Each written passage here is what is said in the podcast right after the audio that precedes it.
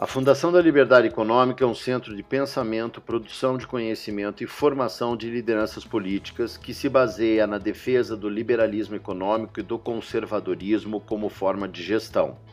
Para mais informações, acesse flebrasil.org.br. Olá a todos, eu sou Eduardo Faye, da Fundação da Liberdade Econômica, e este é mais um episódio do Liberdade em Foco, o podcast da Fundação da Liberdade Econômica. Sejam todos bem-vindos.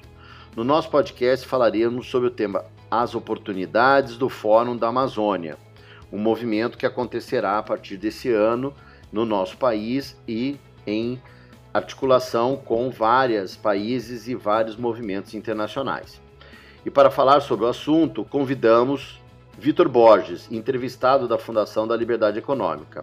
Vitor é jornalista e radialista, presidente da Rede Nacional dos Consórcios Públicos, graduado em Administração de Empresas pela FEA USP, possui MBA em Gestão de Negócios pelo IBMEC e pós-graduação em diversos cursos como Filosofia da Educação, Direito Eleitoral e Direito Administrativo. Vitor, é uma satisfação recebê-lo aqui no podcast da Fundação da Liberdade Econômica. Seja muito bem-vindo. Obrigado a você, Eduardo, ao vosso público. Agradecemos também ao convite feito pela Fundação Liberdade Econômica estou à disposição de vocês. Legal, Vitor. É, Para a gente começar aqui o nosso papo, é, a, todo esse movimento né, da sustentabilidade em, que, em relação às mudanças climáticas e mais objetivamente né, dentro das grandes empresas, médias empresas e pequenas empresas, é a questão do ESG, né, que é uma sigla que faz referência ao meio ambiente, às questões sociais e às questões de governança né, uh, na gestão é, das empresas. E aí, esse movimento do Fórum da Amazônia é um movimento que é, é uma iniciativa brasileira né, em relação ao resto do mundo, é, que pode gerar bons frutos para nós. E eu queria começar o nosso papo é, que você nos contasse um pouquinho o que, que é e qual é o objetivo do Fórum da Amazônia, tanto para o nosso país como para o desenvolvimento sustentável. Muito bem, é, são questões estas que você mencionou, transversais e de caráter internacional.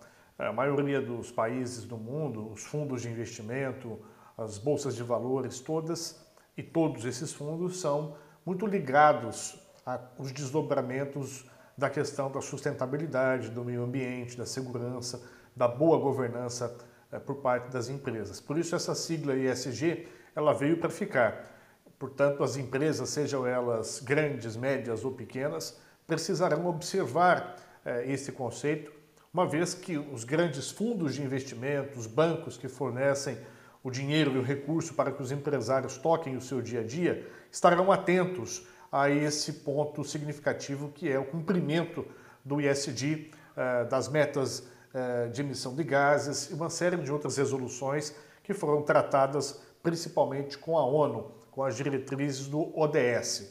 É uma situação que muitas vezes fica complicada de entender por parte dos pequenos empresários, mas para sintetizar, é, vamos dizer que eles terão que observar é, relações através dos seus clientes e também dos fundos de investimento e dos bancos, onde eles precisam muitas vezes recorrer para tocar o seu dia a dia, precisarão mostrar ações em relação à boa gestão, uma gestão com ética, também preocupada com o meio ambiente e também preocupado com a segurança, inclusive dos seus clientes e fornecedores. De maneira que, como esse tema é global e uma das principais áreas percebidas por esses países que participam dessa discussão pelo ESG é a questão da Amazônia, nós decidimos formar um evento, formatar um evento em Manaus, que é a capital do estado do Amazonas, estado esse que reúne a maior parte da, do bioma da floresta amazônica. Então, o locus escolhido foi de forma proposital, Eduardo, para que a partir de, do Amazonas e a partir de Manaus nós possamos trazer os principais atores da iniciativa pública, dos países e também da iniciativa privada para discutir os próximos passos que serão adotados nesta política de sustentabilidade. E, Vitor, é muito interessante essa iniciativa e, e, e, no sentido dos benefícios, qual é a avaliação de vocês? Uh, depois até gostaria que você dissesse quando que vai acontecer, né? E mais ou menos algumas informações sobre mais objetivas sobre esse fórum, mas quais os benefícios que você, eh, que você acha que esse fórum vai trazer ao Brasil e, obviamente, né, a sustentabilidade e a preservação dos ativos ambientais que nós temos e poderemos né, nos valer muito de recursos por causa desses ativos. Eduardo, o fórum vai para a sua terceira edição. Nós já tivemos dois encontros, o primeiro ano retrasado, onde participaram 30 países através eh, dos seus embaixadores, ministros de Estado. Eh, foi um grande sucesso e eu acho que o mundo estava esperando que o Brasil retomasse o protagonismo nessa pauta em que nós somos muito fortes, somos líderes, até pela natureza que nós temos, que é uma natureza hoje que tem uma influência muito grande sobre as mudanças climáticas e afeta os países ricos também, os pobres e também principalmente os países ricos que têm seus investimentos, que têm a formulação das suas políticas públicas altamente dependente do Brasil, por conta da floresta amazônica e de outros biomas também, como por exemplo o Pantanal. Então tivemos uma grande adesão das embaixadas situadas no Brasil, de vários países, inclusive discutimos o acordo eh, União Europeia-Mercosul, incluímos, Eduardo, nessa discussão a questão de gênero, das mulheres ocupando posições de comando, no combate à violência contra a mulher, contra a violência doméstica e também, claro, o empreendedorismo, principalmente dos jovens, né, que estão numa situação muitas vezes chamada nem-nem. Nem trabalham e nem estudam mais. Então, essa é uma preocupação muito grande, porque o Brasil está perdendo uma fase vital da sua transição demográfica. Está chegando ah, já perto dos países da velhice, mas não tem produtividade necessária para sustentar o pagamento, por exemplo, das pensões e das aposentadorias, que em outros países que estão fazendo essa transição etária, aproveitando os cérebros dos jovens para poder né, gerar riquezas para suas nações, tiveram. Nós, infelizmente, estamos com esse perigo à vista. E isso pode, lá na frente, Eduardo, colapsar o sistema previdenciário. Né? Então, a gente também fez essa discussão eh, junto com outras nações que conseguiram fazer essa transição com acerto e que servem de modelo para o Brasil. Outro ponto eh, definitivo para a gente encerrar essa pergunta diz respeito às oportunidades de negócio que podem surgir através das energias renováveis, do mundo verde e da economia verde.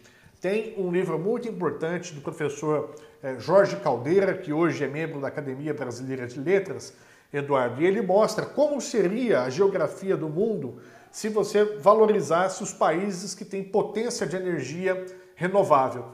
E aí você visualiza muito claramente que o Brasil é o maior país do mundo nessa questão, é o mais importante nessa perspectiva de potência econômica verde. Então, creio que todos esses elementos que nós já discutimos em dois fóruns foi muito importante para o nosso país e também para a cooperação internacional, porque o Brasil ficou um tempo longe desse protagonismo de pautar a, a, a discussão sobre meio ambiente e agora nós estamos retomando essa pauta que é nossa, pela natureza que nós temos e pela força e dimensão econômica do lado economia verde, que também é de nossa uh, feita, vamos dizer assim.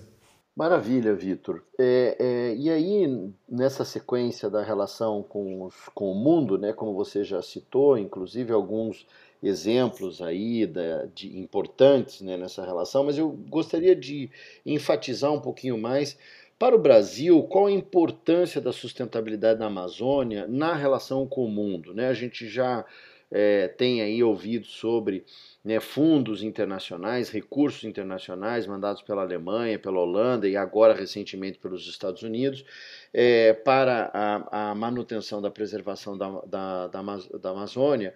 É, como que se vê isso nessa relação de importância da sustentabilidade? Olha, Eduardo, a Amazônia é, além é, de, uma, de um bioma muito importante para o mundo, principalmente no tocante às mudanças climáticas, né, ela é o termômetro do mundo. Antigamente as pessoas falavam que a Amazônia era o pulmão da humanidade, mas quem cumpre esse papel são as algas marinhas. Agora, a, a, o termômetro do mundo, sem dúvidas, passa pela Amazônia.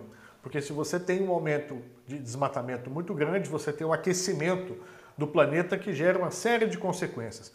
Nós estamos numa nova página climática eh, do século XXI. Basta perceber as mudanças de, do, do, dos pontos de chuva e da dimensão da quantidade de chuva que nós estamos tendo. Hoje, por exemplo, sofrendo da região sudeste, no estado mais rico da federação, que é o estado de São Paulo. Portanto, essa questão climática ela não escolhe é, ricos nem pobres. É claro que os pobres vão sofrer mais. Porém, as localidades geográficas, por conta dessas alterações é, climáticas, que dependem em grande parte da preservação da floresta amazônica, com certeza tem o seu afeto e tem o seu problema. Então a gente precisa encarar essa nova alteração e valorizar ainda mais o papel de termômetro que a floresta tem. O segundo aspecto, Eduardo, é o desenvolvimento econômico, principalmente da população que vive na região amazônica. Nós temos quase 20 milhões de pessoas que vivem nessa região, portanto, uma área bastante considerável, e elas precisam é, tirar o seu sustento através da floresta.